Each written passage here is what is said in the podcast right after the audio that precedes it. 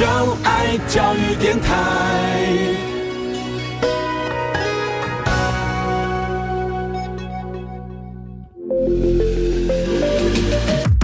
创业新鲜人给你产业新动能，杜伟与他的创业朋友们与你一起 Go Fly Win，欢迎收听大创业家。F 一零一点七兆赫教育之声教育广播电台，欢迎收听大创业家节目。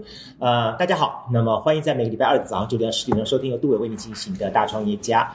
嗯，在我们节目当中呢，我们可以告诉大家说说，OK，我们在今年的好，那么年终之后呢，会邀请到很多有网络的一些的好朋友来到节目当中，跟大家来分享他们的创业故事。就说在今天节目当中，我邀请到这一位呢，OK，如果呢你在网络上面看到他的名字的话，你就说哇哦，这位料理界的厨神。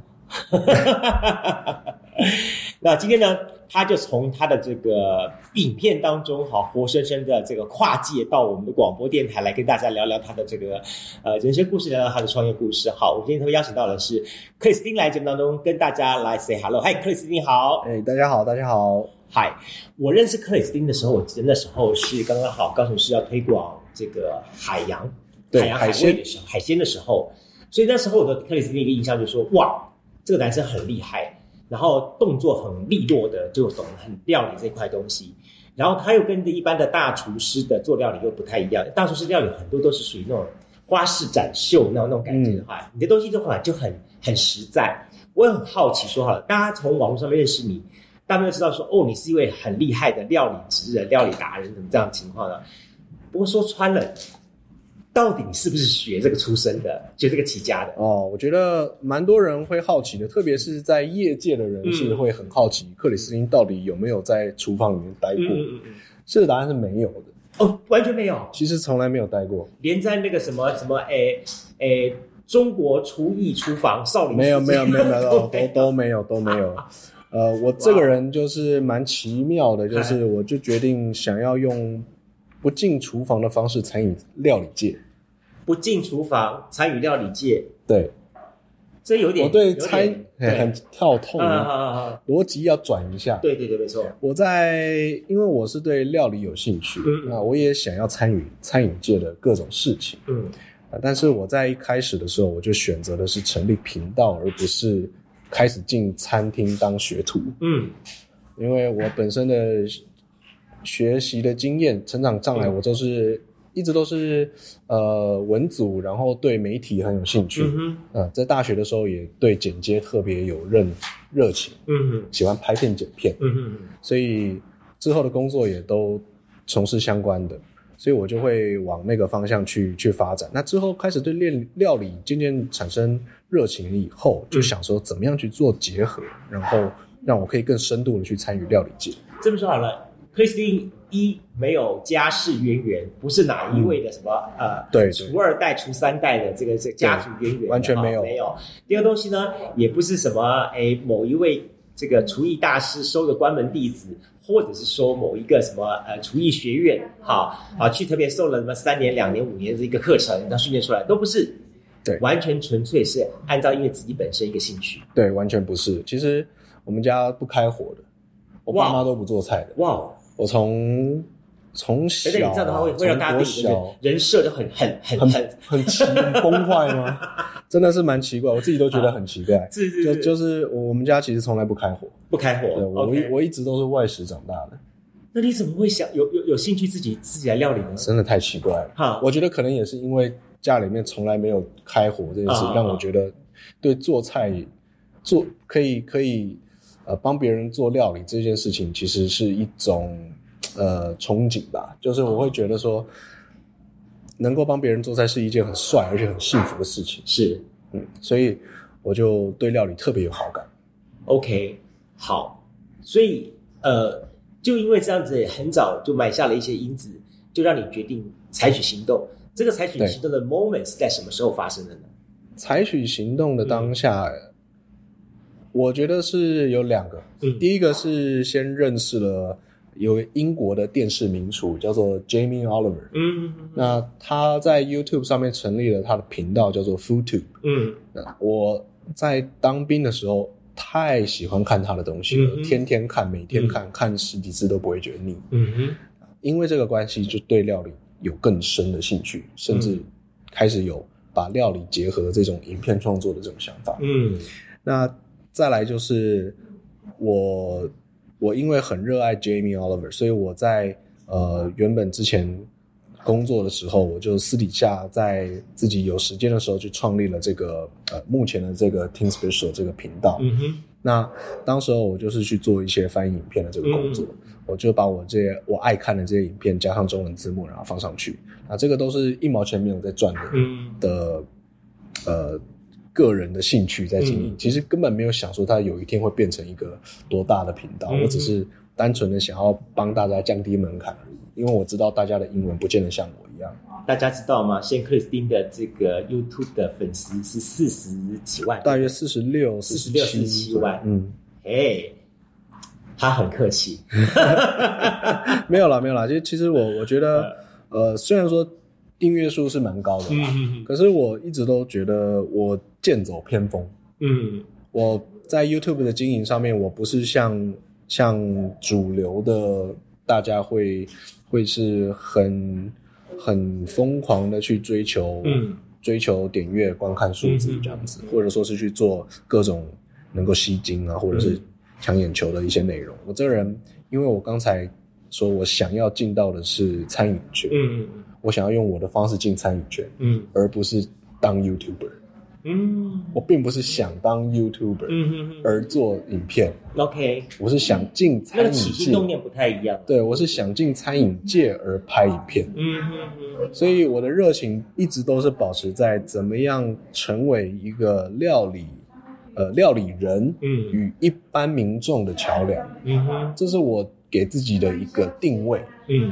我觉得我我擅长的专长就是组织讯息、组织资讯，嗯这就是呃媒体出身的人会去做的事情。组织资讯，用有条理的方式讲给人家听，嗯这是我擅长的。所以，我今天既然已经决定了料理这个主题，那我可以去看到很多料理界的人，他们这些厨师去做一些很一般我们没办法理解的一些一些美食。嗯我怎么样把这些资讯简单化，让大家好吸收？嗯这就是我有兴趣的东西。嗯那我我帮大家去去探访，嗯去去搜集各种各样的料理界的知识。嗯就算是料理界的人本身，他们看了也都会觉得蛮受用的。嗯哼。等于是我帮他们看到其他人在做什么。对对对，不过我们想说，从事自媒体好，尤其你拥有这么多一个庞大的一个粉丝族群的的，你现在已经算是一个 KOL 了嘛？好，大概就有从 KOL 的角度来看待嘛。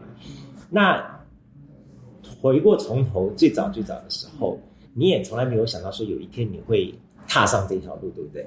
不可能有想过的。啊，呃，YouTube 是二零零七年才开始的嘛。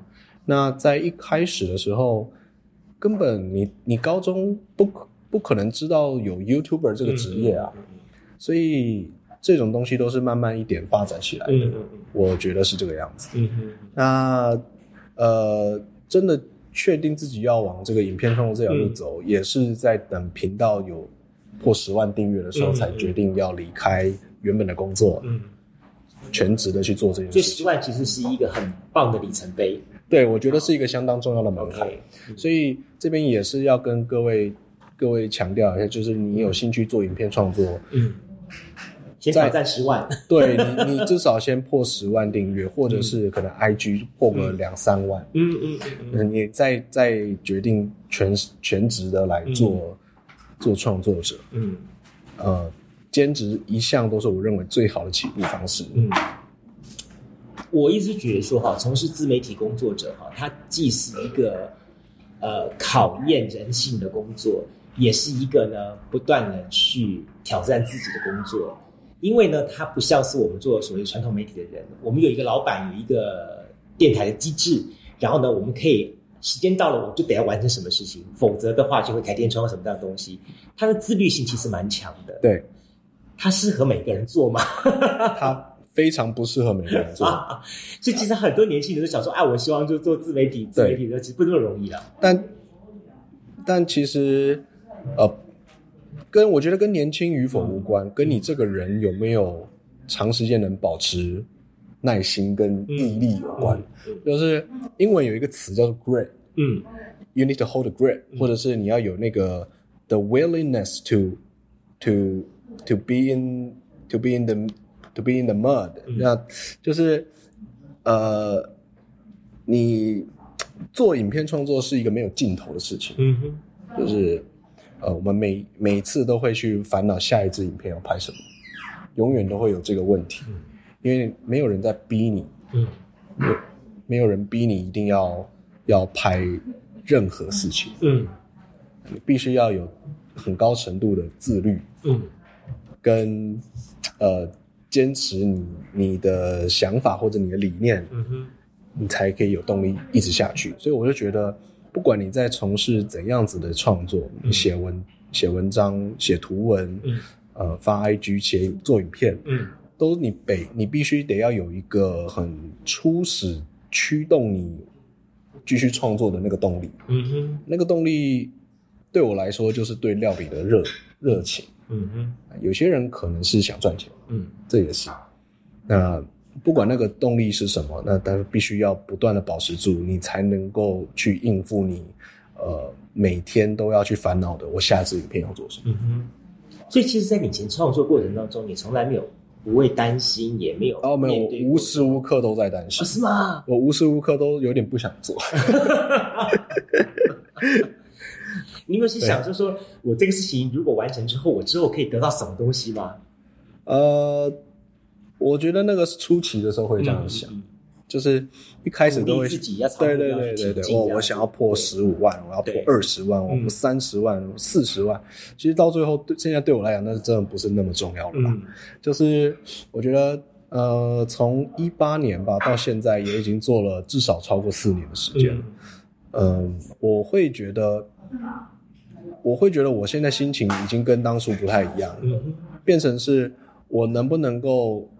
我能不能够让我做出来的东西，呃，我自己我自己是喜欢的，嗯，然后我可不可以，呃，给大家给大家更深度的料理资讯，嗯，我就变得有一点，嗯，变得有一点料理人的那种那种精神，嗯，但是我是在做影片，嗯，这有点奇怪。这有点不太一样哎，料理人的精神。我觉得我被那些我这些整天打混，就不是不是整天打，我我整天混在一起的那些厨师啊，我被他们影响蛮深的。对他们来说，因为也是日复一日的工作嘛。那呃，他们的乐趣就在于他们怎么样在例行的作业当中去想到好玩有趣的菜，这是他们觉得好玩的地方，可以保持他们。料理热忱的地方，对我来说也是这样子。就是我在例行的作业当中，我能不能够在十支影片里面跑出两三支？我觉得啊，这个东西我以前没有做过，我觉得挺有趣的。嗯，啊，这个就是我现在的 乐趣来源。嗯哼，对，那那当然持续的持续的扮演，就是媒体人与一呃不料理人与一般民众的桥梁，这就是我觉得也算是我给自己的一个呃置业。这么说好了，说从事自媒体工作，你刚才讲说要是自律性非常高，但相对的，你是二十四小时，我也是二十四小时，每个都是二十四小时，一个礼拜就是七天，做一支影片，从发想到拍摄到制作到完成，其实并不容易。对，那你怎么来分配你的时间呢？我觉得重点就是你熟不熟练。嗯，你在刚开始一。当初的时候，你一定是花非常多时间在一支影片上面。嗯哼。那当你越来越熟练了以后，你知道怎么样去安排你的时间，跟安排你拍摄的角度啊、镜位啊，所有的一切你都会更有效率的去执行它。所以你你反而不会花更多时间哦。但是你必须要去持续的保持创作的能量，或者是新的做法、拍法。嗯，那个东西反而会花你更多时间。呃，应该是说你会花比较多的时间去进行拍摄，嗯，就是我们，我觉得每一个创作者都会有自己心中的一个呃既定的脚本，嗯，或者是我习惯的作业模式，嗯，我们可能百分之八十的时间，百分之八十的内容都都是照着这个既定的的模式去制作的，对，它有一个平行的 SOP，而且时间久了，它就会造成这种社会一直不断的循环，对对对，它是定型的，对对对，我现在也是这样子的一个状况，其实大部分的东西我的内容。大多都是定型的。那你这样不会觉得说好像很很很害怕做一个东西，因为定型了，到最后让我的粉丝会觉得说啊，你就是老是这个模式，我就慢慢流失掉了。呃，倒不是真的这样子担心，他们重点还是看内容。嗯，呃，形式如何倒无所谓，因为有一个有一个 YouTube 频道是那个 Screens Junkies，就是专门去或者那种诚实预告，中文是会讲那个 Honest Trailers。他们都是一个非常定型的形式，但是他们内容都每次都不一样嘛。那只要是有兴趣的人，就会喜欢这个模式，就一直愿意看下去。所以我倒是觉得形式不是那么重要的，但是重点是你能不能够持续的端出大家喜欢看的内容。嗯那这个是我跟所有创作者都会持续面临的问题。嗯你怎么样跟你的粉丝做互动？啊，我这个人就比较懒得互动，这是我的缺点。就是，呃，初期的时候，因为那个酸民实在是有够多。对，那大家酸你什么东西啊？哦，就是就料理技术不好啊，然后呃，我觉得大部分都是在好你来做啊。没有，因为因为我其实我的整个频道，我是在记录我学习料理的过程，我就是很公开的，嗯，就是给大家看，嗯，那。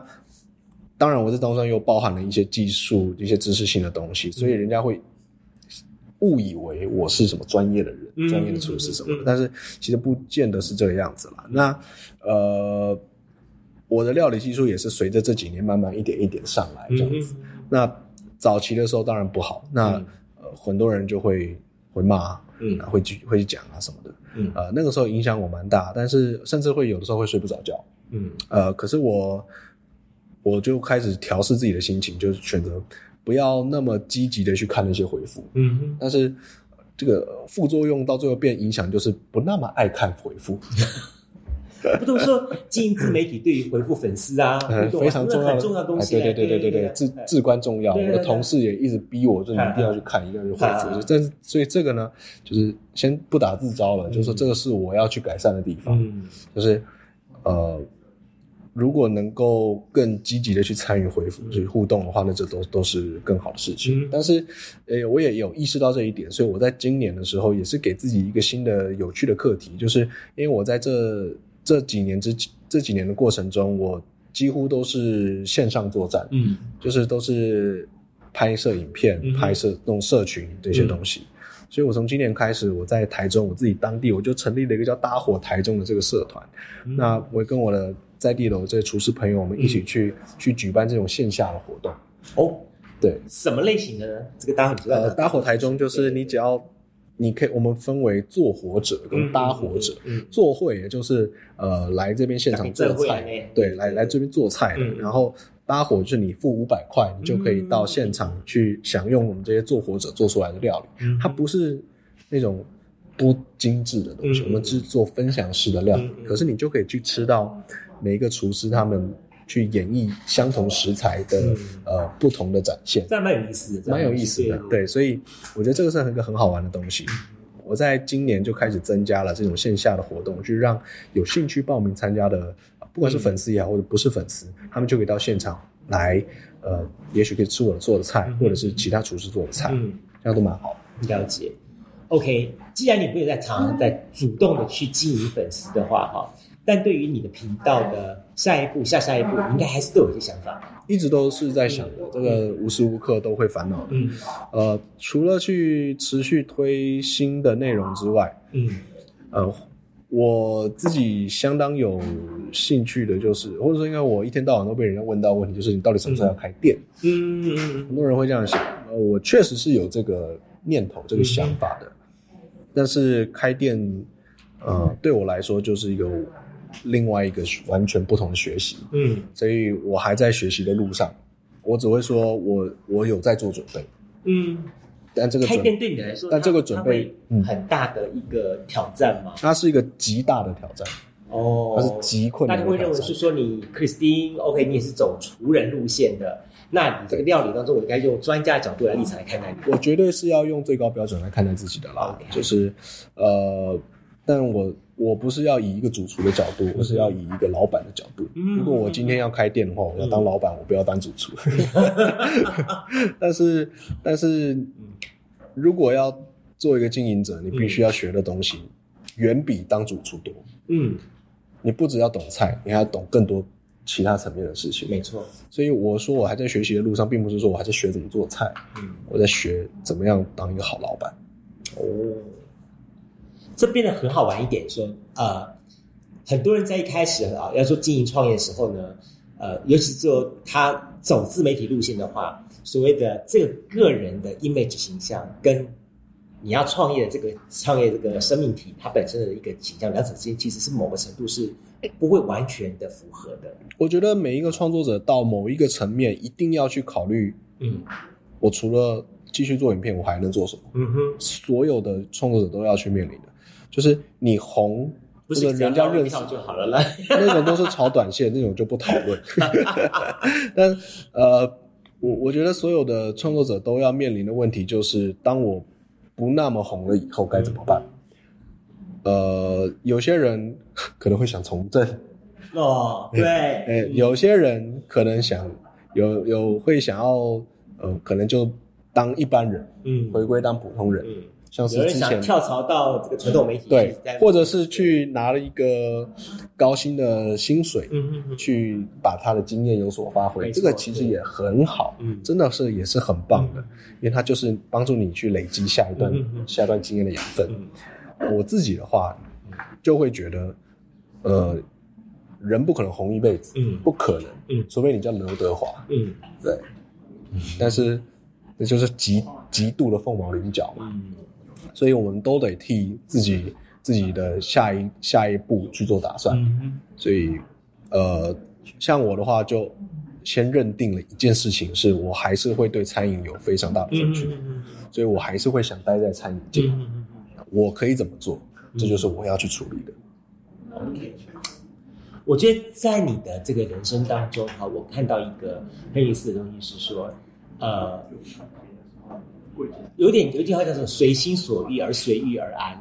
好，在整个的历程过程当中，你也一样有很多碰到很多事情，但是你一直很坚持我原来的那份的心里的那个初心。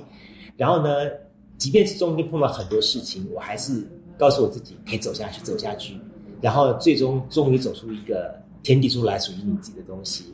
那我觉得这其中很大的不同点就在于是说。呃，在别人去开店，在你用的就是一个用自媒体的方式来找到一个呃经营管理的一个道理当部分。但我也看到很多的像自媒体工作者，在发展到一个时一阶段之后，他们开始导入到正式的所谓公司化啦、经营化这个东区块，那也往往也就因此的过程当中发生了很多的问题。克斯汀你自己本身，老实说，我也知道你开始慢慢在走这条路线了。那在这个方面，你的规划想法是什么呢？可以把这些经验值跟大家分享一下。我首先第一点是我这个人没那么爱赚，不是没那么爱赚钱，也不是那么会赚钱。我我这是一个发自内心的阐述呃发表啊，就是呃分分享我的心情，就是我真的跟很多人比起来不会赚钱。嗯嗯嗯，我可能真的没有商人的基因，嗯，在我的 DNA 里面，所以。我是一个实实在在的创作者，嗯，我要这样讲。那也许未来开餐厅呢，是当老板，那是另外一回事啦。但是从一个呃社群媒体经营者的角度，嗯，我反而很不爱做导购啦，去做呃卖商品啊这些事情，带货直播这些我都不太做的。你不做这个东西，我几乎没有做。对，只有疫情那段时间好像真的不行了，做了一点。对，还好玩吗？不好玩，真的不好玩。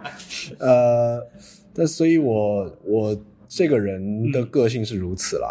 我不是说我这样是好的，是对的，这只是我我很清楚自己擅长跟不擅长的事情。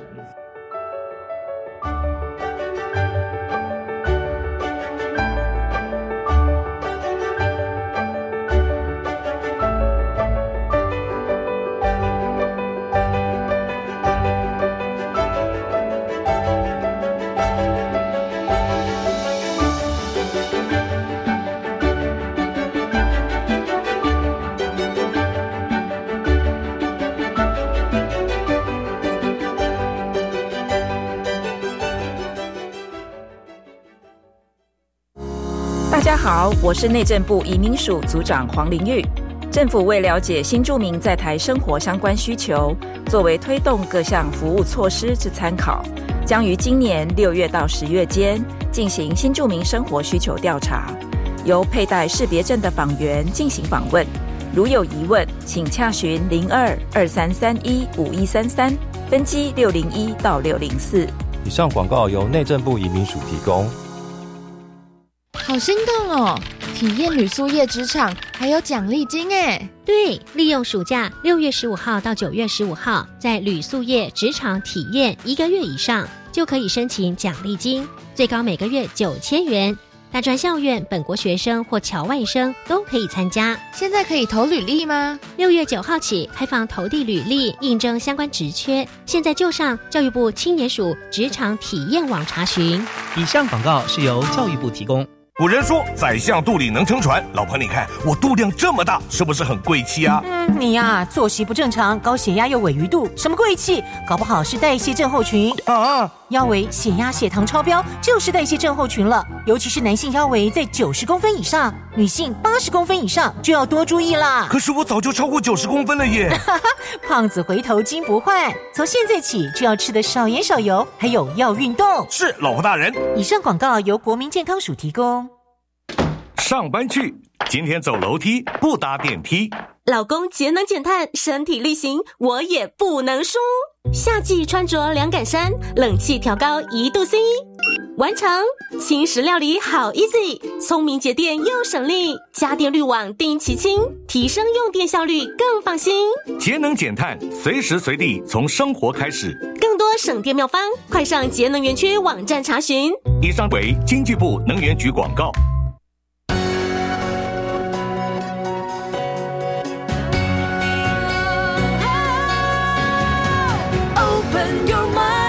就爱教育电台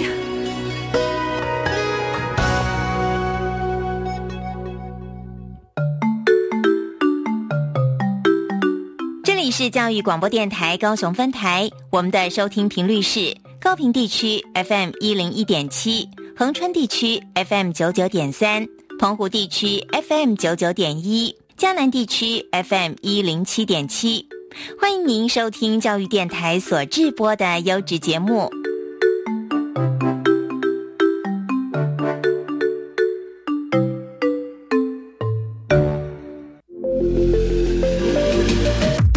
创业新鲜人给你产业新动能，杜伟与他的创业朋友们与你一起 Go Fly Win，欢迎收听大创业家。我一直觉得自美工作者他们的前半段要忍受寂寞，后半段要相要要有不断催眠自己，相信自己，对对，往下走是走对的。然后直到有一天，好红所谓的红利时代来了，嗯，那瞬间他也可能就爆红了，或什么的情况。到那个阶段的时候，他又要开始思考到新的问题。对，好，我觉得这整个过程当中，除了自律之外，还要有不停的，就像你自己本身，你原来要要不停的重新让自让让让自己知道我为什么在做事。对对对对，我在我在干嘛？这样对啊，就是因为到最后你一定会跟商业挂钩，嗯，一定会要开始，要不是卖产品，要不就是呃做更多的业配。那呃，你有没有办法在，或者说更多的人会找上门？更多想要跟你合作的人都会找上门，那你在这一切当中，你要怎么样给自己继续创作的理由？嗯，这就是你忧郁症与否的关键。嗯，没错，对。好，但是我还是要问你，你觉得如果有一天我们的这些的听众，他有些他也想像你这样的方式去当一个网红的话，你觉得会建议他在从事？自媒体之前，先要思考到什么问题呢？我到底喜欢什么？嗯，我到底喜欢，我喜不喜欢分享这件事？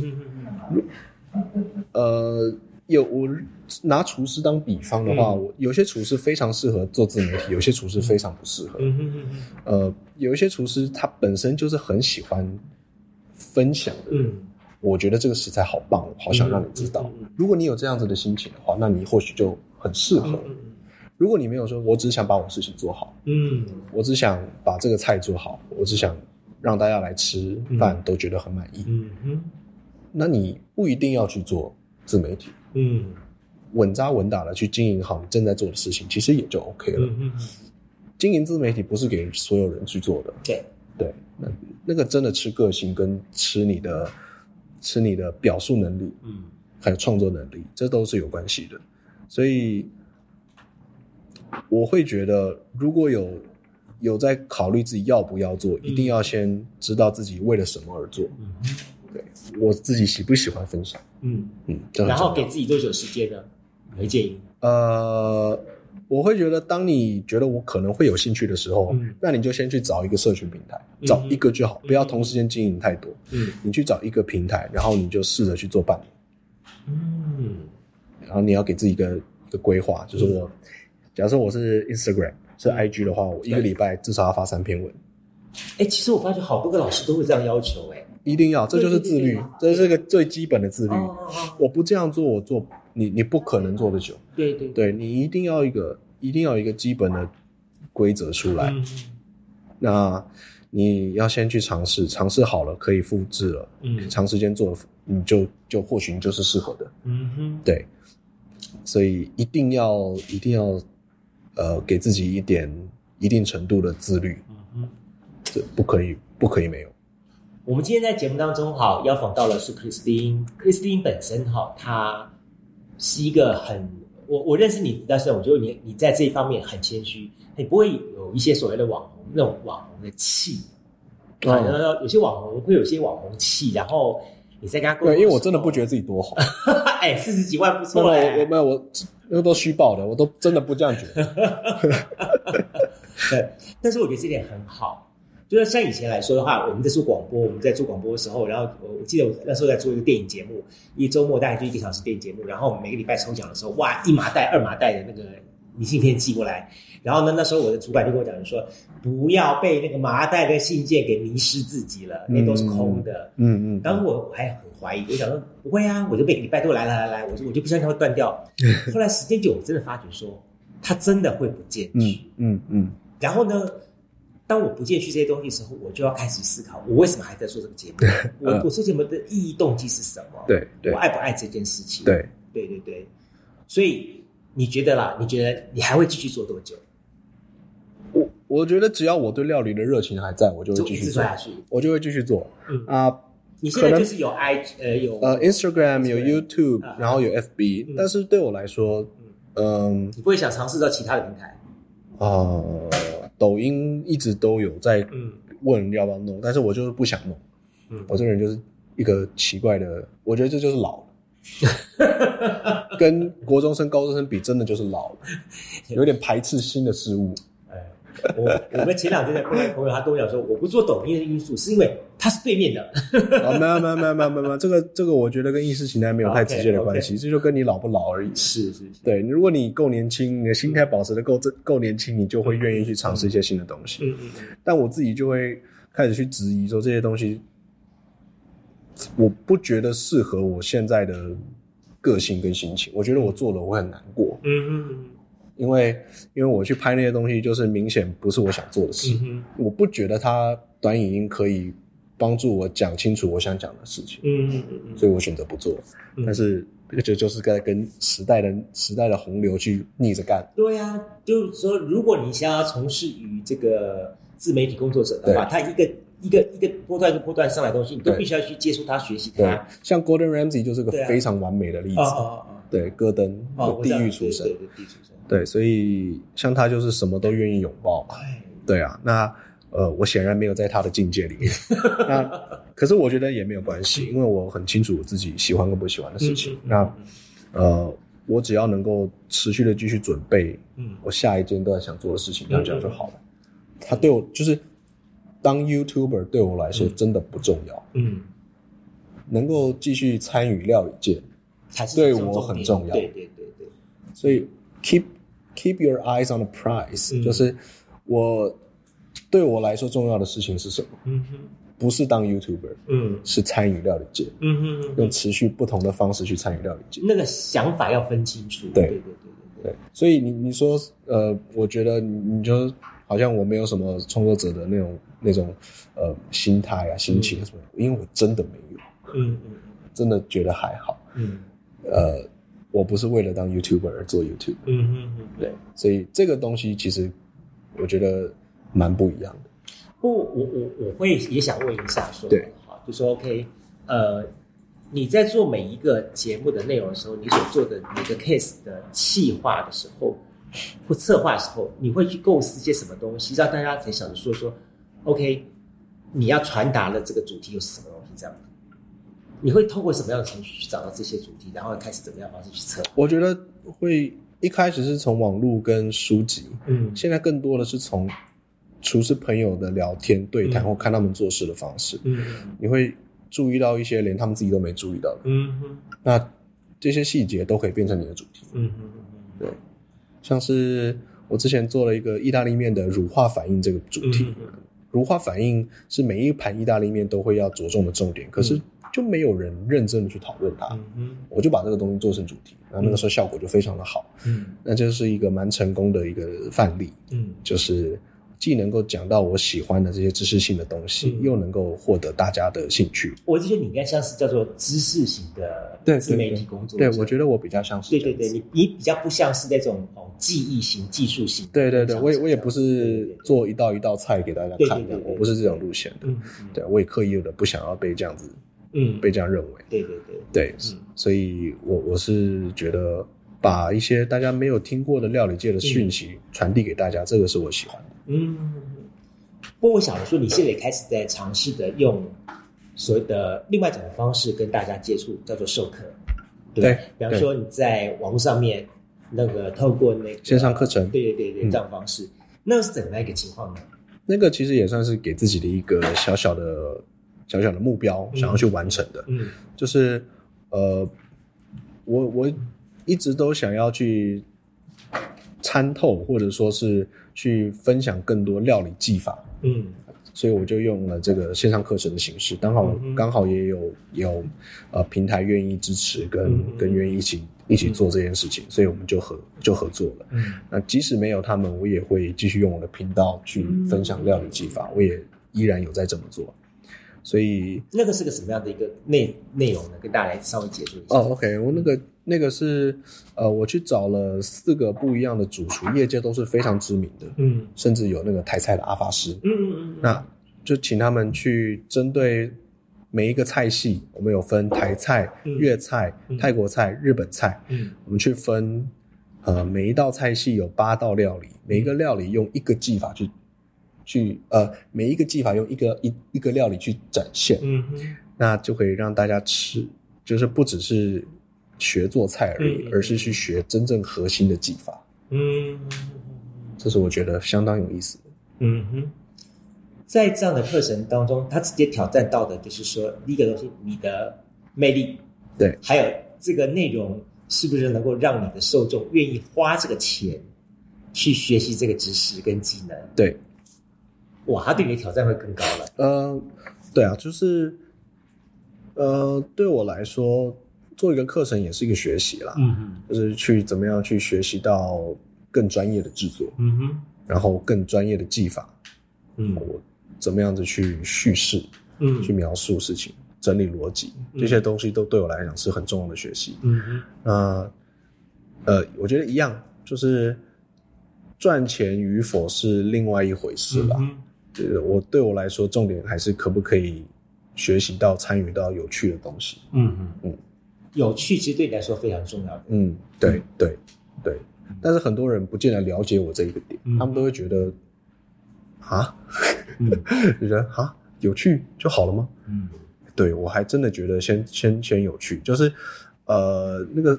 有一部电影，那个三个傻瓜哦，里面有一句蛮经典的台词，就是追求卓越，成功自然随之而来。嗯，我喜欢追求某件事情，我们对它理解够深，对对对，对你这个专业性越来越专业。嗯哼，那它相对的可能金钱的机会，或者说是呃名气，它就会随之而来，因为你对某样东西够专业。嗯哼，那对我来说，不是说做菜多专业，嗯而是懂菜要够专业。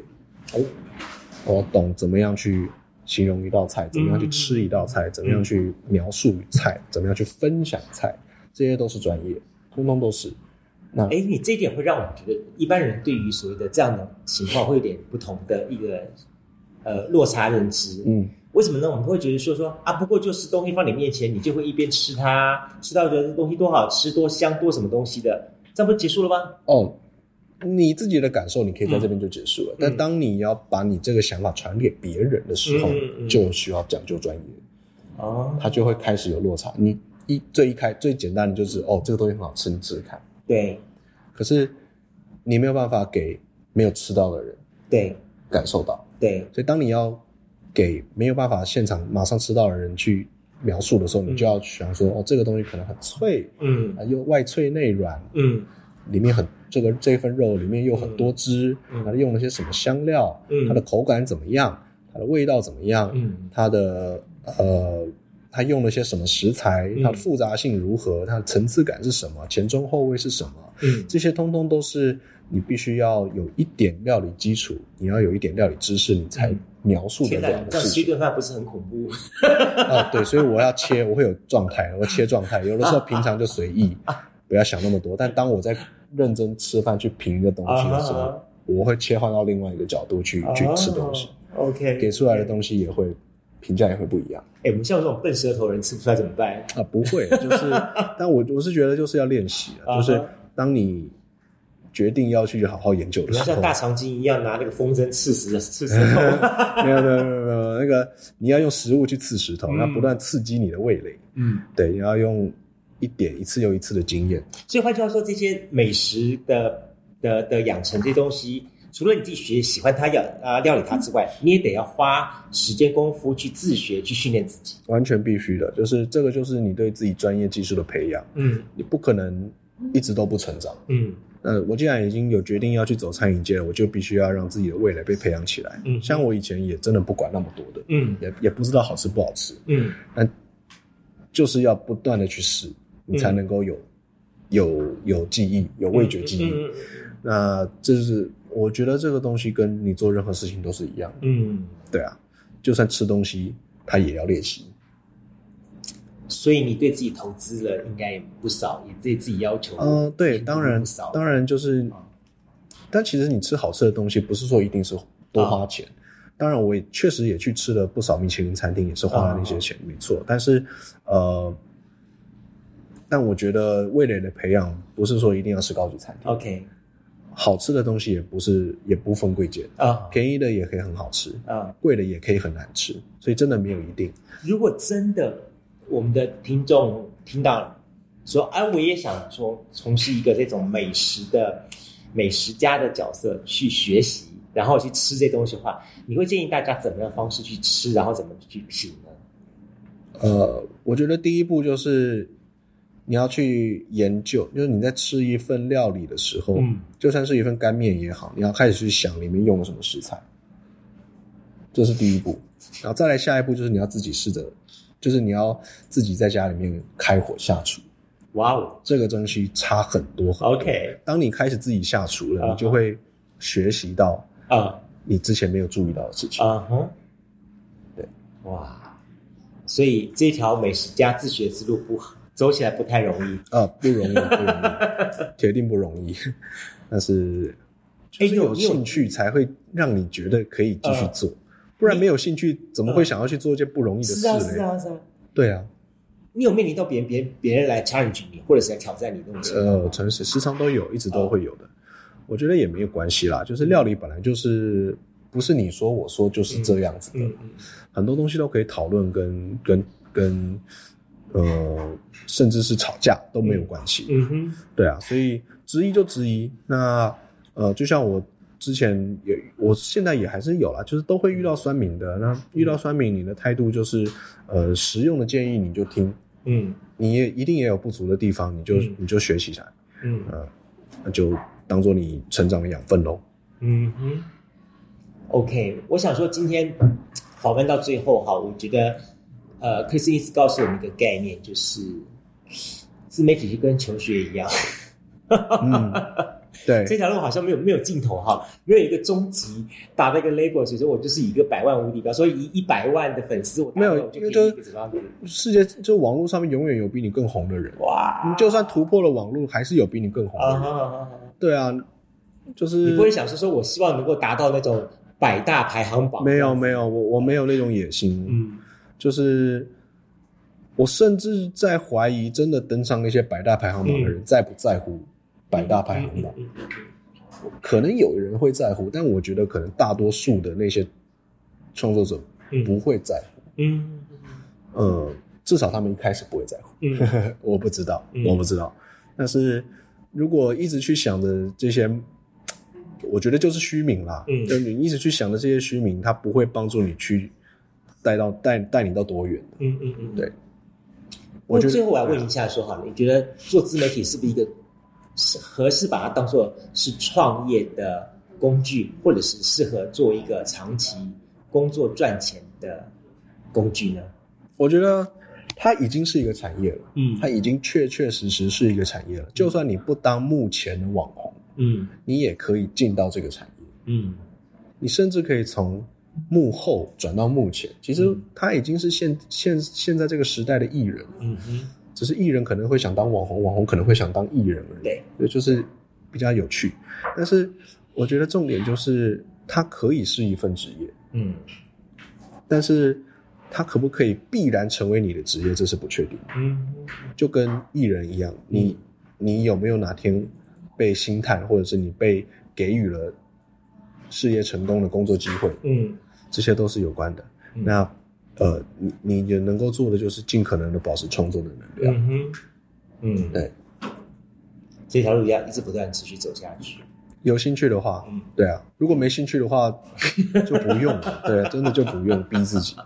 就是因为就演艺人也是因为喜欢演戏喜欢唱歌嘛，最初都是这样的吧，喜欢跳舞，对啊，有没有被挖掘，有没有红起来，那个就是我没办法去，就是每个人没办法去掌控的事情。我觉得大家不要迷失在网红，或者是迷失在我要成为一个自媒体多影响力的一个人，对，是一个数字的迷失这样情况，而是回到原来出点是，你为什么？想要分享什么东西？你想要学什么东西？在上面上，即使没有人听，我都想要，我都想要，嗯，我都想要分享出来。这一点很好，就是就算是没有人听，就算是只有一个人听，我都愿意为我这一份的快乐去做这件事情。对，就是，呃，我我也喜欢打个比方，就是如果你。做出来的不管是影片或是文章，我都你可以愿意自己看完，不会觉得反感的话，那就还 OK。你这样很像白居易写一篇那个诗词给隔壁的阿妈，对，阿妈说可以看得懂了，就可以发版。哎，对对对对对对，就是尽可能的白话文啊，然后好吸收、好理解，那就是 OK 的。嗯。我们今天非常高兴哈！本来我跟克里斯汀想要说说我们约访一小段，可是我发觉说他东西太多了，可以可以聊聊东西太多太多了，哈哈，就一路录了很长的时间哈。但是呢，我觉得还是非常非常的感谢克里斯汀呢，那么呃，把他的一些的包含他他走自媒体的一些的心路跟这个想法呢，跟大家来分享。那我想最后哈，也要请克里斯汀来跟大家讲一句话，说对你来说，你的自媒体它代表什么？我觉得我的自媒体、我的频道、我的社群，对我来说，它是一个我成长的记录。它是我在料理这条路上的成长记录，就像我刚才提到的，我就是在记录我学习的过程。嗯嗯嗯。所以它很完整的记录我认识料理的这一路走来我见到的事情。嗯。呃，那它也会是我。持续在料理界努力的一个很重要的养分，嗯，跟泉源，嗯，我觉得也是让别人认识我的一个很重要的媒介，所以，呃，它对我来讲很重要，可是也不会变成我生命中最重要的事情，嗯，它不会是我生命中最重要的事情，啊，还有家庭，对，其他可以值得大家关注的事情，对，没错，对所以我会觉得这个也蛮重要的啦，不然不然真的容易忧郁症啊。嗯，对啊，我我看了好几个我自媒体的朋友，到最后他们都每天为了构思那个题材主题，到最后每天搞得神经兮兮的。对对对对，啊，我倒是还好，我不觉得我有到那样子严重，但我会觉得，呃，我我觉得就是我想的很清楚，就是我这件事情我不可能做一辈子，嗯，我也得替自己准备好，嗯，不再创作的日日子之后该怎么样。我的重心本来你还有其他的 slash 的专长，比方说像翻译啦，还有从事媒体工作的。对，还有当还有当个爸爸，就是 就是个对啊，我就是有女儿的人。生最重要是那个女儿啊。对对对，所以 我我也有一种心情，就是我其实我的人生不是只是在为自己而活啦，所以呃，就算真的不当网红了，对我来讲也没有关系，反正还有很多其他的角色要要去努力。嗯，所以呃。假假如频道真的没了，啊，真的不红了，会不会对我有影响？会，会不会有打击？也会。可是它不会是对我致命的影响。嗯，就是这样子。嗯，没错。好，今天呢，我们非常的感谢 Christine 来节目当中跟大家来分享了她的故事，也分享了她对于她所从事的自媒体创作那么一些的心得想法，那么也同时提醒了我们这些。啊，也许有一天你也想这么来从事自媒体的话，呀，还是要注意到一些事情。OK，好，再次的感谢克里斯汀来节目当中跟我们大家聊了这么多内容，谢谢，谢谢你，谢谢。OK，拜拜，拜拜。